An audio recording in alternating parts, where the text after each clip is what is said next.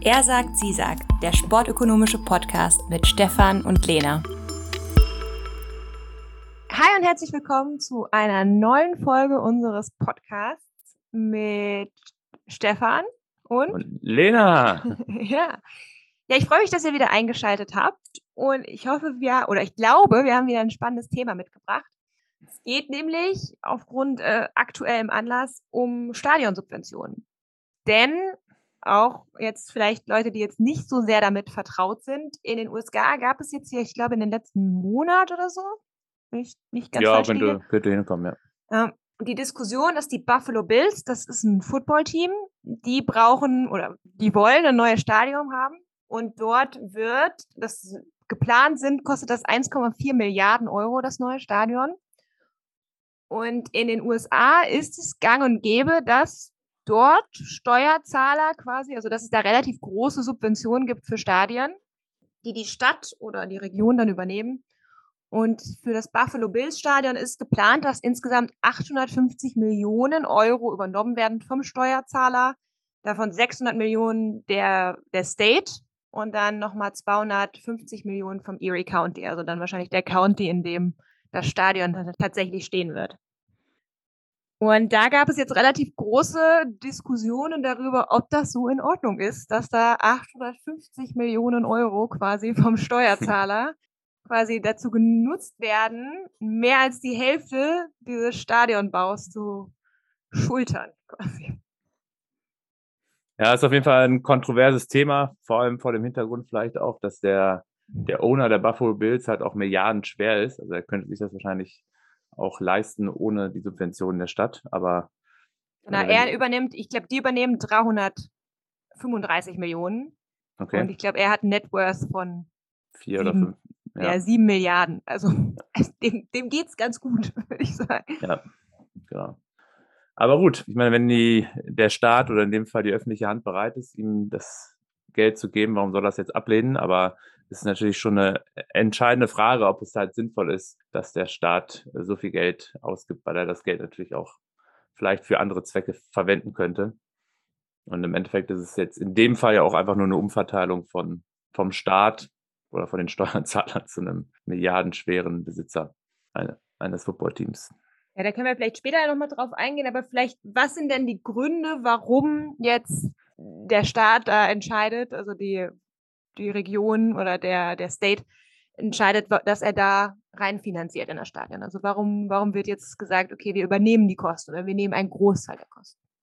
Ja, ich glaube, ein Hauptgrund ist, und das unterscheidet vielleicht auch den amerikanischen Sport vom, vom europäischen, dass die Franchises oder die, die Vereine vergleichsweise mobil sind. Dass sie halt immer äh, auch drohen können, ihren Standort zu wechseln. Das beobachten wir jetzt halt in, in, in Europa eigentlich relativ selten oder so gut wie gar nicht. Mhm. Aber in Amerika passiert es halt schon häufiger, dass Vereine umziehen.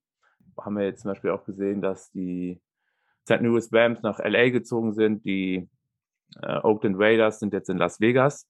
Und da ist halt dann immer, immer schon diese Drohung, ist halt schon immer im, im Raum, dass halt die Franchises halt äh, ihren Standort verlagern. Und das führt dann halt zu einer, zu einer Art Subventionswettbewerb um Teams. Dadurch, dass jetzt die Ligen dort ja auch geschlossen sind und in der NFL sind es jetzt 32 und auf absehbare Zeit wird diese Zahl auch nicht erhöht, kann es halt auch nur 32 Standorte geben mit Vereinen, in denen jetzt halt äh, oder die Football spielen. Und da sind halt Städte bereit, um diese Franchises zu buhlen, ja. in Anführungsstrichen, und bereit, auch einen Beitrag zu zahlen. Und was jetzt die Franchise natürlich dann machen, sie gehen halt dahin, wo halt die höchste Subvention geboten wird. Wenn sie jetzt zum Beispiel ein neues Stadion finanzieren wollen. Und bei den Buffalo Bills war es jetzt halt der Fall, das Stadion ist relativ veraltet und wollen jetzt halt ein neues bauen, dass sie dann halt, ja, versuchen halt den höchstmöglichen Subventionsbeitrag zu generieren. Und das kann natürlich auch nur geschehen, wenn es halt so einen Wettbewerb gibt, wenn halt auch die Drohung glaubwürdig ist, vielleicht woanders Football zu spielen. Ja, also ich finde gleich ganz witzig sieht man das, oder witzig weiß ich jetzt nicht, ob das das richtige Wort ist, aber ganz gut sieht man das halt eben gerade an die, an den Raiders, die du auch schon gerade angesprochen hast. Die waren, ähm, die haben Oakland wieder zurückgeholt aus Los Angeles mhm. und haben da das Stadion teuer renoviert und auf diesen Renovierungskosten sitzen die heute noch, obwohl jetzt quasi die Raiders wieder, wieder weggezogen sind. Also ich glaube zum, Ich hatte einen Artikel gefunden von 2017, wo Oakland noch 83 Millionen zurückzahlen musste. Und ich glaube, spätestens 2019 sind die Raiders nach Los, Las Vegas gezogen. Also ich glaube jetzt ja. nicht, dass die 83 Millionen bis dahin abgezahlt werden.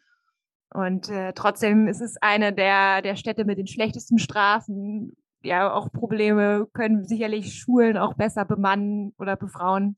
Also das Geld hätte sicherlich auch woanders eingesetzt werden können für einen Franchise, was letztendlich jetzt, ähm, wenn Sie sagen, mal Mitte, Mitte 90er Jahre angekommen sind, 20 Jahre dann da war. Ja, ja, genau.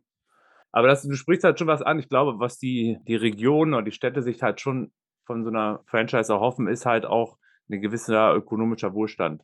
Dass halt die Einkommen in der Region steigen, dass die Arbeitslosigkeit sinkt äh, und dass darüber halt auch höhere Steuereinnahmen erzielt werden können, sodass man halt sagen kann, die Subvention ist vielleicht auch ein, eine Investition, eine, lohns, eine lohnenswerte Investition äh, ja. in die Stadt. Dass man erhofft, dass halt die die Subventionen, die ja jetzt im Endeffekt Kosten sind für die Stadt, halt über höhere Steuereinnahmen wieder reingeholt werden. Ja, man geht ja im Prinzip davon aus, dass quasi dieses Stadion, wie, wie für andere Leute auch Museen oder keine Ahnung, Straßen, Schulen, dass das halt ein öffentliches Gut ist, das halt positive externe Effekte hat. Also dass sie quasi, dass Jobs entstehen einmal durch den Bau des Stadions, könnte man ja argumentieren. Also es werden Leute beschäftigt, die das Stadion bauen. Dann haben wir Jobs, die im Stadion anfallen. Wir haben vielleicht die Spieler, die dann in die Stadt ziehen und dort Steuern zahlen. Dadurch, dass Leute dann ins Stadion gehen, dann konsumieren sie vorm Stadion noch ein Bier. Das heißt, wir haben noch zusätzliche Jobs, die dann quasi im Umland entstehen. Es gibt dann vielleicht Infrastrukturinvestitionen, die vielleicht sonst auch manchmal nicht so schnell vonstatten gehen, wie sie es dann, dann tun, wenn dann letztendlich mal ein Stadion gebaut wird. Ja, und das halt quasi ja auch durch die Jobs, die im Umkreis des Stadions dann entstehen, dort Leute Geld verdienen, die dann halt auch mehr Geld zur Verfügung haben, um das dann auch wieder auszugeben. Und dann hat man in, in, äh, in Wirtschaft nennt man das immer diesen Multiplier-Effekt, also diesen Multiplikationseffekt. Dass halt Ausgaben nicht nur auf eine Person einen positiven Effekt haben, sondern dass der dann auch mehr Einkommen zur Verfügung hat, das auch wieder ausgeben kann und das dann quasi so ein Schneeballsystem dann. Ja. Ein positives Schneeballsystem. Ja, und genau, diese zusätzlichen Einnahmen, die werden halt dann oft halt auch geschätzt äh, vorab, dass man sagt, okay, wenn, wenn die Stadt profitiert hat von höheren Steuereinnahmen, aber das wird halt meistens irgendwie von privaten Instituten oder Beratungsunternehmen halt durchgeführt. Und äh, da kann man auch ganz gut zeigen, dass diese äh, Einnahmen halt auch komplett überschätzt werden. Äh, also die haben ja ihre in, eigene Agenda quasi. Genau, ja. Die werden natürlich auch bewusste äh, Beratungsunternehmen herangezogen von den Franchises, die dann halt auch irgendwie probieren, pseudowissenschaftlich und quantitativ glaubwürdig darzulegen, dass es halt auch positive Effekte haben kann oder hat äh, für eine Stadt, wenn eine Franchise noch dort ansässig ist. Aber ähm, man kann halt dann auch ganz gut zeigen, dass es eigentlich in der Regel nicht, nicht auftritt. Da können wir gleich auch mal drüber diskutieren, vielleicht warum das so ist. Aber diese ganzen positiven externen Effekte, die du jetzt gerade angesprochen hast, die beobachten wir eigentlich nicht. Ja, oder zumindest nicht in dem in dem Maße, die dem Maße, wie es manchmal äh, genau. dargelegt wird. Also jetzt zum Beispiel bei den Buffalo Bills, da hatte jetzt eine Politikerin halt äh, gesagt, dass sie jährlich halt auch mit 30 bis 40 Millionen zusätzlichen Einnahmen rechnet durch die Buffalo Bills. Ja, was halt witzig ist, wenn man halt bedenkt, also ich hatte tatsächlich einen Artikel gefunden, in dem stand, dass in den letzten 50 Jahren das Stadion von den Buffalo Bills für 30 Konzerte genutzt wurde und drei College Football Games und das war's. Also das sind die Nebenaktivitäten. Also es wurde im Prinzip nicht für andere Sachen genutzt als für Buffalo Bills Spiele über 50 Jahre. Also so viel zusätzlicher Nutzen neben der NFL-Spielen direkt scheint es dann ja nicht zu geben für diese Arena. Ja. ja, aber vielleicht können wir ja mal ein bisschen darüber reden, wie, wie die Studien dann auf diese Werte kommen oder was vielleicht manchmal genutzt wird, damit der Wert vielleicht gerade bei den Buffalo Bills für 30 Millionen rauskommt. Ja, im Endeffekt vielleicht zwei Punkte, die äh, dazu führen, dass die Werte so hoch sind, ähm, ist, dass einmal in diesen Studien Umsatz und Einkommen miteinander verwechselt wird. Es kann halt schon sein, dass der Umsatz in der Stadt halt deutlich steigt durch eine Franchise, die jetzt an einem Spieltag äh, spielt, weil dann die Restaurants voller sind, die Hotels äh, ausgebuchter sind oder die Hotelpreise vielleicht dort auch gestiegen sind. Ähm, und das führt halt schon auch zu einem höheren Umsatz in der Stadt. Aber das hat halt in der Regel einen sehr, sehr geringen Effekt auf Arbeitslosigkeit und äh, auf Einkommen der lokalen Bevölkerung.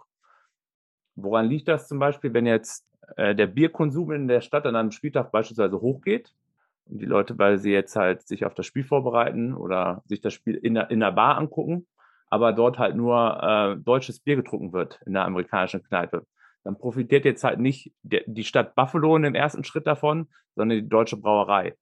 So, im Endeffekt wandert der, steigt das Einkommen halt in, in Buffalo selber nur um den Gewinn dieses ja. Bieres. Oder vielleicht bei Hotels, dass dann halt die Hotelketten dann Marriott und wie sie alle heißen, Hyatt und Hilton genau. davon profitieren. Ja, ja. Es werden halt in der Regel weniger oder ähm, nicht mehr Kellner eingestellt und die Kellner haben keinen höheren Stundenlohn, dadurch, dass jetzt ein äh, Spiel der Buffalo Bills stattfindet an dem Tag.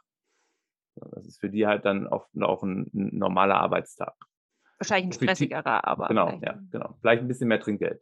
So, das kann halt mhm. schon passieren. Ähm, aber ähm, ja, da, deshalb sind diese, werden halt oftmals diese Effekte halt völlig überschätzt, weil im Endeffekt landet halt nur der Gewinn lokal in Buffalo ja. und nicht halt nicht der komplette Umsatz. Ja, ich glaube, was auch noch wichtig ist, ist halt oft so ein bisschen davon ausgegangen wird, dass die Ausgaben, die jetzt getätigt werden, also im Stadion, dass die Leute das Ticket kaufen, dass sie Bier trinken, ähm, dass sie den Stadionbesuch machen, dass das jetzt eine Ausgabe ist, die daran liegt, dass jetzt dieses Footballspiel geguckt wird. Aber die Leute kommen ja oft, also tatsächlich der Großteil der Fans kommt ja aus der Region, also ist ja ansätzlich, das heißt, der braucht vielleicht gar kein Hotel.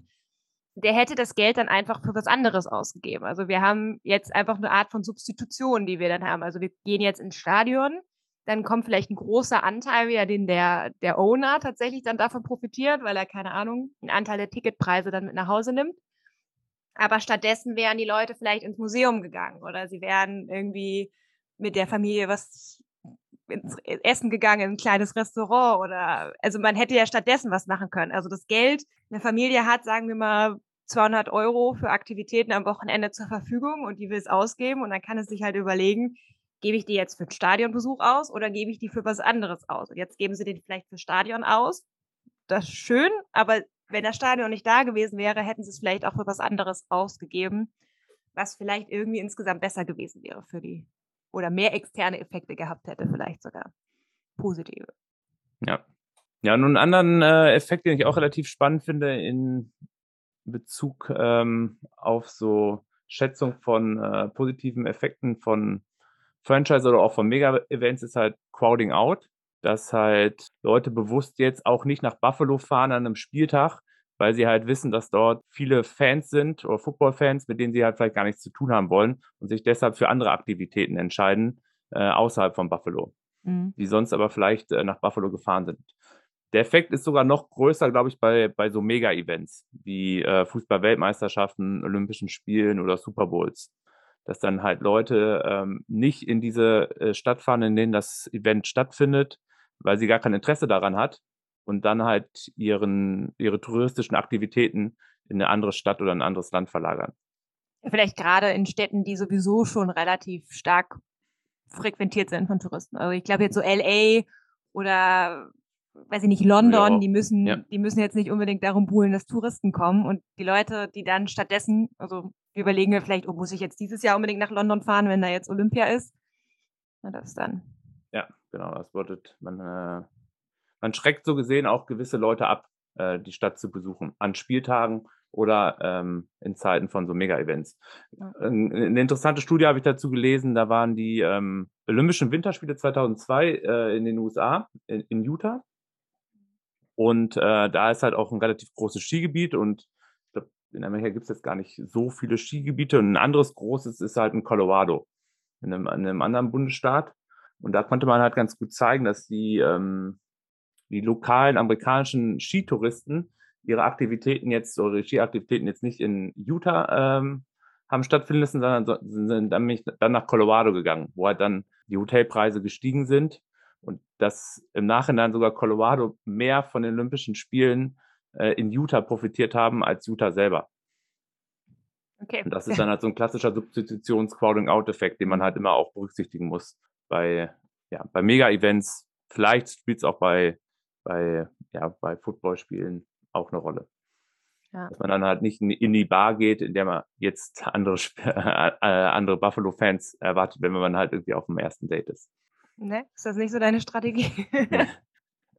ähm, ja, eine letzte Sache, die ich vielleicht noch, also, wir, also, es gibt verschiedene Punkte, die genutzt werden, dass man irgendwie ein bisschen den Wert nach oben treibt oder ähm, letzten, den ich jetzt noch ansprechen würde, wäre vielleicht, dass halt manche Kosten einfach nicht inkludiert werden, die anfallen, aber die dann immer so ein bisschen, an die man auch nicht direkt denkt, wenn man jetzt überlegt, okay, was für Kosten habe ich bei einem Stadion? Also tendenziell denkt man ja Löhne, Gehälter, Sicherheitspersonal, keine Ahnung. Also das sind so die primären Kosten, die man wahrscheinlich vor Augen hat.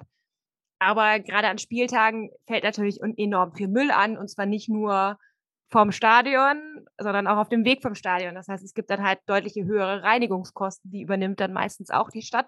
Selbst bei großen, sieht man ja schon an einem Wochenende an Größen in Parks, wie vermüllt es dann teilweise ist. Das muss dann auch, müssen dann auch die Stadtwerke sauber machen oder die Abfallwirtschaft.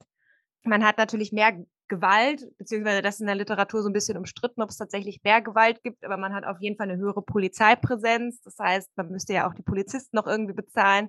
Das sind halt viele Kosten, die dann oft in diesen Studien nicht inkludiert werden, die aber anfallen. Und wenn man wirklich drüber nachdenkt, was für Kosten anfallen, dann macht es auch Sinn, dass diese Kosten anfallen. Aber wenn man die einfach alle so ein bisschen unter, unter den Tisch packt, äh, unter den Tisch schiebt, dann ist natürlich die Zahl oder das, der Profit höher, wenn man einfach ein paar Kosten vernachlässigt. Ja, ich glaube, und deshalb muss man da halt auch unterscheiden zwischen Studien, die halt von privaten Instituten irgendwie durchgeführt werden, im Auftrag halt oft auch des äh, ja, Stadionbetreibers oder der Franchises oder der mhm.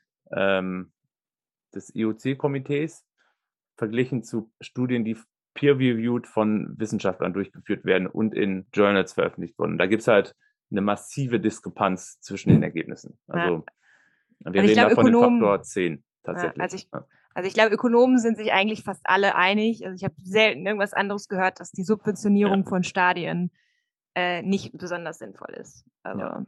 Ich glaube, da, ich habe selten, also und wenn es mal jemanden gibt, also ich habe tatsächlich mal Leute gelesen, die gesagt haben, ja, vielleicht kann man machen. Dann war aber auch so, es gibt vielleicht einen kleinen positiven Effekt, der eine kleine Subventionierung rechtfertigen könnte, aber halt keine 850 Millionen ja. Dollar. Genau. Also Deshalb meinte ich auch gerade, also ich glaube, der, der Faktor 10 hat sich ganz gut etabliert tatsächlich. Also wenn ihr das mal irgendwo lest, dass halt ein gewisses Event äh, zusätzliche Einnahmen bringt von 500 Millionen Dollar, was äh, suggeriert wird, zum Beispiel für die Austragung eines Super Bowls, dann ähm, teilt das einfach mal durch 50. 10. Ja, okay. sind es eher 50, ja. Das muss man da halt immer, immer im Hinterkopf haben und die Gründe haben wir jetzt ja auch genannt. Ja. Ja, ich glaube, ganz spannend, das hattest du gerade noch äh, in unserer Vorbesprechung erwähnt, war, dass es, ähm, es gibt ja unter in den, in den amerikanischen Ligen auch durchaus Saisons, wo gestreikt wird, also wo keine Spiele stattfinden, also so Lockout-Seasons. Ich glaube, das ist bei der NH, also bei Hockey ist, glaube ich, Lockout, oder? Ähm, war auf jeden Fall 2004, Fünf. 2005, ja. ja. Das war eine äh, Lockout-Season. Mhm. Und dass man halt vergleich, verglichen hat, wie viel Geld kam rein quasi in der Saison und wie viel in anderen Saisons und dass man da genau. nicht so viel gesehen hat genau, also da haben halt keine Spiele stattgefunden und dementsprechend auch keine irgendwelche Aktivitäten dazu. Und man hat halt in den, in den Franchise-Städten der NHL keinen positiven Effekt gesehen äh, auf Einkommen, keinen negativen Effekt auf Arbeitslosigkeit und eigentlich auch keinen Effekt irgendwie auf geringere Steuereinnahmen während der Lockout-Season. Und das müsste man ja dann eigentlich erwarten, wenn man halt argumentiert, okay, dass jetzt die Franchise ähm, irgendwie jetzt im Beispiel Football irgendwie 30 bis 40 Millionen Mehreinnahmen pro Jahr generiert. Ja. Das ist einfach, einfach viel zu viel. Und deshalb ist dann auch die Subvention nicht gerechtfertigt. Aus ja. einer ökonomischen Perspektive. Ja. Die ist halt schon nicht gerechtfertigt, klar, weil eben halt nicht so viel Benefit äh, anfällt. Aber ich glaube, du hattest ja auch schon vorne, äh, vorhin angesprochen, dass diejenigen, die dann dadurch profitieren, eben die Owner sind. Also denjenigen, die das Stadion halt gehört, weil die natürlich sagen, oh, wenn ihr mir 850 Millionen geben wollt, dann macht mal. Aber dadurch werden halt, und das sehen wir halt auch in den Datenstadien, immer luxuriöser, immer größer. Dann gibt es irgendwie Aquarien in Stadien. Es gibt mehr VIP-Boxen. Es wird irgendwie daran gearbeitet, wie kann der Owner jetzt noch mehr Geld abschöpfen quasi dann. Also es gibt immer mehr Kommerz dann in den Stadien. Es geht nicht mehr primär vielleicht darum, das Spiel zu sehen, sondern halt noch zusätzlich sehr, sehr viel Geld zu generieren und davon profitieren dann meist immer die Oder. Also die nehmen dann, die Stadien werden ja. teurer. Ja, und der kann dann in Zukunft höhere Einnahmen abschöpfen. Also daran sieht man es auch schon, dass die, die Preise in den äh, oder die Preise und die Kosten der Stadien sind halt massiv explodiert, vor allem in der NFL. Und da kann man ja eigentlich auch ganz gut vergleichen mit europäischen Stadien äh, im Fußball, die eigentlich jetzt, glaube ich, keine großen anderen Anforderungen haben. Aber die sind in, im Schnitt momentan doppelt bis dreifach so teuer. Also ich glaube jetzt, also das Buffalo Bill Stadion kostet halt 1,4 Milliarden. Ja. Das ist schon ja. ein Batzen Geld. Das ist ein ähm, Batzen Geld, ja. Und als Beispiel dagegen, aber das ist natürlich jetzt auch 20 Jahre her, muss man natürlich dann irgendwie auch äh, inflationsbereinigt sich das mal angucken, hat jetzt die Allianz Arena, glaube 340 Millionen Euro gekostet. Ja, wobei selbst bei der Allianz Arena gibt es ja Diskussionen, denn klar hat jetzt irgendwie Bayern München zusammen mit 1860, zumindest zeitweise mit 1860, den, äh, den Stadionbau oder die Kosten für das Stadion übernommen. Aber ja. die ganzen Infrastrukturausgaben herum, also das ähm, das angebunden wurde mit, ich weiß gar nicht, S-U-Bahn, weiß ich gar nicht, mhm. die Autobahnaufbau, Ausbau auf, ich glaube jetzt, wie viele Spuren sind da? Mehr Spuren auf jeden Fall, als es vorher waren. Die hat dann äh, das, die Stadt München oder das Land äh, Bayern übernommen. Also es waren, glaube ich, um die 200 Millionen Euro, die dann noch zusätzlich geflossen sind. Und das hat er eben jetzt nicht Bayern, Bayern München bezahlt. Ja, ja, genau, das finde ich auch eine ganz interessante ähm, Fragestellung. Wie weit sind diese Infrastrukturkosten jetzt halt auch nötig? Werten Sie vielleicht aber auch die Stadt selber auf, den Stadtteil, oder sind sie jetzt quasi nur für das Stadion äh, vorgesehen? Weil wenn es jetzt nur Infrastrukturkosten sind oder Infrastrukturmaßnahmen, die jetzt das Stadion betreffen, dann würde ich sogar so weit gehen, dann müsste eigentlich halt auch noch ähm, der Stadionbetreiber, in dem Fall dann FC Bayern, ähm, die Kosten dafür auch übernehmen. Naja, also ja, also ich glaube, es kommt, also ich sehe das so wie du. Also es muss ein bisschen davon abhängig sein, ob das so sinnvoll ist, dass jetzt halt eben diese, also aus Erfahrung kenne ich halt, dass oftmals Infrastrukturprojekte in Angriff genommen werden, weil eben ein Großevent statt, stattfindet. Also ja. mein Standardbeispiel ist halt wieder die Autobahn in Kiel, die keine, keine Sau kennt, aber für die Olympischen Spiele damals, auch die A2 zur Expo in Hannover, das sind alles die macht jetzt auch Sinn. Also es ist schon auch sinnvoll, dass auf der A2 drei Spuren sind, also und ein Standstreifen. Also ist schon hilfreich. Das sind alles Infrastrukturaufgaben, die sinnvoll waren, die man auch brauchte und wo ich auch sagen würde, es lohnt sich. Aber wir kennen ja alle diese Infrastrukturausgaben. Ich glaube, in, in China gab es jetzt irgendwelche Züge, die irgendwo hinfahren, die nirgendwo halten und fahren dann bis zu diesen olympischen Städten, die keiner mehr besuchen wird, zum Beispiel. Und ja. da ist halt die, die Sinnhaftigkeit für mich nicht gegeben. Und da, finde ich, muss man dann wirklich sagen, okay, dann müsste vielleicht dann der Verein dann, falls es dann darf. Also wenn Bayern München jetzt wirklich nur eine Strecke hätte, die direkt nur zum Stadion fährt und sonst ist da nichts drum, dann müsste man auf jeden Fall darüber argumentieren, dass sie das selbst übernehmen können. Und könnten sie, hätten sie ja scheinbar auch schultern können, weil sie haben ja das Stadion auch vor vom Plan jetzt schon abbezahlt. Also Bayern ja, München. auf jeden Fall. Also das ist vielleicht Bayern München da auch ein gutes Beispiel, dass das diese Subventionen dann auch teilweise direkt in die Besitzer der Vereine wandern. Jetzt Bayern ist natürlich jetzt ist ein Verein oder eine AG, aber was hat jetzt Bayern München beispielsweise gemacht, um jetzt die Schulden äh, oder die Verbindlichkeiten früher abzubezahlen? Ja, einfach eine Kapitalerhöhung oder haben äh, Anteile des Verein, der AG verkauft an, an die Allianz, glaube ich. Und haben mit diesen Mehreinnahmen dann das ähm, Stadion finanziert und beziehungsweise die Schulden abbezahlt. Und genau das könnten ja die Buffalo Bills auch machen mit dem Owner. Die Buffalo Bills ich habe mal nachgeguckt, die haben einen Wert von 2,2 Milliarden US-Dollar. Und wäre jetzt kein Problem, einfach ein Drittel davon ähm, im externen zu verkaufen. Derzeit kauft sich dann quasi bei den Buffalo Bills ein. Es waren dann halt mhm. 800 Millionen äh, Cash in die Buffalo Bills rein und dann könnte man halt damit die Subventionen halt äh, ist auf jeden Fall möglich. finanzieren. Ja. Genau, es ist möglich. Ich wollte halt nur sagen, es ist halt die Subventionen sind nicht dazu da, irgendein Marktversagen äh, herbeizurufen oder zu lösen, besser zu gesagt, lösen, äh, ja. zu lösen, weil das Stadion sonst nicht gebaut worden wäre. Ja, ich glaube, ganz, das ganz halt, bizarr. Halt, äh, finanziert werden kann es, ohne Probleme. Also ich glaube, ganz bizarr steht dafür ja auch das SoFi Stadium in, in Los Angeles, das 5, irgendwie um die 5 Milliarden gekostet hat und das, zumindest habe ich es jetzt so gefunden, keine Subventionen benötigt hat und da dann halt unterschiedliche Methoden genutzt hat, um Geld zu generieren. Also ich glaube, da zahlen die zwei Vereine zahlen einen Anteil, dann gibt es irgendwie so Luxuspakete für Plätze, dann hat SoFi, glaube ich, für Namensrechte. 650 äh, Millionen gezeigt. Also selbst so ein Stadion, was 5 Milliarden kostet, kann man irgendwie ohne Steuereinnahmen finanzieren oder öffentliche ja. Gelder finanzieren. Das es scheint möglich zu sein, weil dafür wirft einfach die NFL viel zu viel Geld ab. Und letztendlich sind die Subventionen, die jetzt stattfinden, sind wirklich einfach nur, das Geld wird genommen von den armen Leuten, also den armen Steuerzahlern. Das bin ja jetzt nicht ich, weil ich zahle keine Steuern in den USA. Aber und das wird, geht dann in die Hände von irgendwelchen alten weißen Männern, die ganz viel Geld haben. Ja, ja. ja damit die Franchise quasi am, am Standort bleibt. Ja. Ja, oder, oder angelockt werden soll, wenn jetzt gewechselt wird. Ne? Deshalb war ich zum Beispiel auch überrascht, dass es in der L jetzt keine Subvention gab, weil die beiden äh, Vereine, die, die Rams und die Chargers, halt vorher bis vor drei Jahren oder vier Jahren noch in anderen Städten gespielt haben und beide jetzt nach LA gezogen sind und ich eigentlich fast erwartet hätte, dass die Stadt äh, LA die quasi mit Subventionen anlockt. Ja, also Aber die Rams haben es auf jeden Fall auch vorher gemacht in St. Louis. Also die haben, äh, da wurde auf jeden Fall gezahlt dafür. genau, da wurde, glaube ich, auch Rams. irgendwie genau, ein neues Stadion oder so gebaut oder modernisiert. Ja. Ja. Ähm. Die Frage ist ja eigentlich, warum machen Politiker das jetzt? Also wenn man jetzt nahelegen kann, eigentlich, dass es halt keinen ökonomischen Nutzen liefert, Dazu gibt es halt auch unzählige Studien zu eigentlich. Lassen die sich jetzt blenden von den nicht wissenschaftlichen Studien oder haben die vielleicht noch einen anderen Nutzen?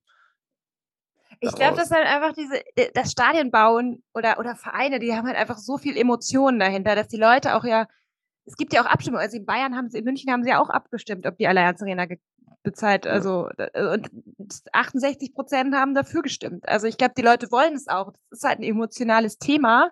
Und ich glaube, den Wählern ist manchmal egal, dass es sich nicht lohnt. Also für die ist das mehr so ein vielleicht Prestigeobjekt, Projekt, keine Ahnung. Und oder, oder die verstehen es auch nicht, ich weiß es nicht, aber ich glaube, dass viele Leute sich dafür einsetzen, weil es halt sehr, sehr beliebt ist, einfach, dass das bei den Wählern. Also. Ja, genau. Also ich glaube auch tatsächlich, dass Politiker Angst davor haben, äh, derjenige zu sein, der nicht bereit war, die Subvention zu zahlen und dann Angst davor haben, dass halt der Verein jetzt tatsächlich die Stadt wechselt und dann sie dafür geblamed werden, das, weil sie es halt jetzt nicht geschafft haben, den Verein am Standort zu halten. Ja, und kann ja natürlich auch immer noch sein, dass irgendwer der wirtschaftliche Interessen hat, weil er dann irgendwie wirtschaftliche Interessen äh, irgendwo dann noch äh, der, der Mann ist noch Vorstand bei der, der und der Vereinigung und die verkauft da, weiß ich nicht, die Bratwurst oder so. Das ist keine, also da gibt es, glaube ich, auch noch genug Gemauschele. Ja, ja, vielleicht auch plus irgendwie persönliche Interessen, weil ich, man guckt sich, man wird ja dann wahrscheinlich auch eine Dauerkarte bekommen von dem, ja. von dem Verein umsonst, kann sich da halt auch im Erfolgsfall äh, mit, den, mit den Spielern, mit den Teamverantwortlichen abblitzen lassen, äh, ablichten lassen. Sieht man jetzt ja, kann er auch, bei Frankfurt. Bei Frankfurt, genau. Der Oberbürgermeister, der jetzt äh, äh, da ja auch in einem besseren Licht dasteht und ähm, dass man davon halt auch als Politiker profitiert. Ja. Und man will halt auch wiedergewählt werden. Ne? Also jetzt zum Beispiel die Politikerin, die jetzt den Vertrag mit den Buffalo Bills, äh, Buffalo Bills ausgehandelt hat über die Subventionen, steht halt dieses Jahr zur Wiederwahl. Und äh, erhofft sich vielleicht dadurch auch höhere Chancen indem sie jetzt dieses Paket ausgehandelt hat. Aber es ist halt schon eine teure Kiste. Also es ist halt, ich glaube, vielleicht sogar auch das wichtigste so Thema, das ja die, die Sportökonomie irgendwie behandelt. Weil hier geht es jetzt ja wirklich mal um Milliarden von Euro, ähm, die halt auch anders ausgegeben hätten werden können. Also, ja, das ist, glaube ich, halt auch einfach immer ein wichtiger Milliarden. Faktor, ja. ja. Also du hast halt riesige Opportunitätskosten. Also das Geld, also selbst die 200 Millionen, die jetzt Bayern in in, die, in den Bahnanschluss nach Allianz Arena gezahlt hat, die hätten halt auch für einen Infrastrukturanschluss, Bahnanschluss in andere Regionen funktionieren ja. können. Oder man hätte Schulen davon bauen können. Oder einen Campus für IT, wo, wo kleine Kinder programmieren lernen. Also, und die hätten auch sehr, sehr viel Geld generieren können. Also ja. wir sehen diese Opportunitätskosten, gut, können wir jetzt nicht sagen, was genau angefallen wäre, was wäre, wenn. Aber ja, ja ich glaube, das ist, das ist ein wichtiger Punkt. Auch wenn vielleicht sogar die Investition lohnt wäre. Wir wissen, dass es nicht ist, aber dass man halt auch immer auch in Opportunitäten denken muss. Also in Alternativen. Was könnte man mit dem Geld stattdessen bringen äh, oder er, erwirtschaften? Vielleicht sogar eine, aus ökonomischer Perspektive sogar eine höhere Rendite verspricht. Ja, ich glaube, wir können da noch stundenlang drüber reden, aber ich glaube, wir müssen äh, auch irgendwann mal den Schlussstrich ziehen. Also es gibt ja, also wir haben jetzt ja viel nur über die USA geredet, ein bisschen über Bayern München, aber ich glaube, wir äh, sonst erschlagen wir hier unsere Zuhörer mit Informationen. Ja, also ich glaube, was man mitnehmen kann, ist eigentlich, dass Subventionen im Spitzensport eigentlich nicht nötig sind. Also es ist eine andere Sache, wenn wir über, weiß ich nicht, Sportplätze auf dem Dorf reden. Da, da, darum geht es jetzt ja auch nicht, sondern es geht hier tatsächlich um den Spitzensport, äh, um Profivereine, die ja einfach Unternehmen sind. Das muss man ja festhalten. wenn die nicht in der Lage sind, sich ein eigenes Stadion zu leisten, sollen sie es nicht machen. Ja, oder in der Größe. Also der Größe, man muss ja. jetzt auch nicht Alemannia Aachen machen und äh, ja. sich ein Riesenstadion kaufen. Ja. Das man nicht finanzieren kann. Das Geld lieber für andere Sachen ausgeben und dann. Ja, so gern ich Sport mag, glaube ich, äh, es lohnt nicht so richtig. Beachtet das bei eurer nächsten Wahlentscheidung auf kommunaler Ebene. Und lasst euch nicht blenden von irgendwelchen obskuren Zahlen. Ja, Genau, das war jetzt wieder unser Linas und Stefans Wort zum Sonntag. Und, und damit, ähm, genau, danken wir uns für eure Aufmerksamkeit und ähm, ja, hoffen, dass ihr demnächst wieder einschaltet. Bis zum nächsten Mal. Ciao. Tschüss.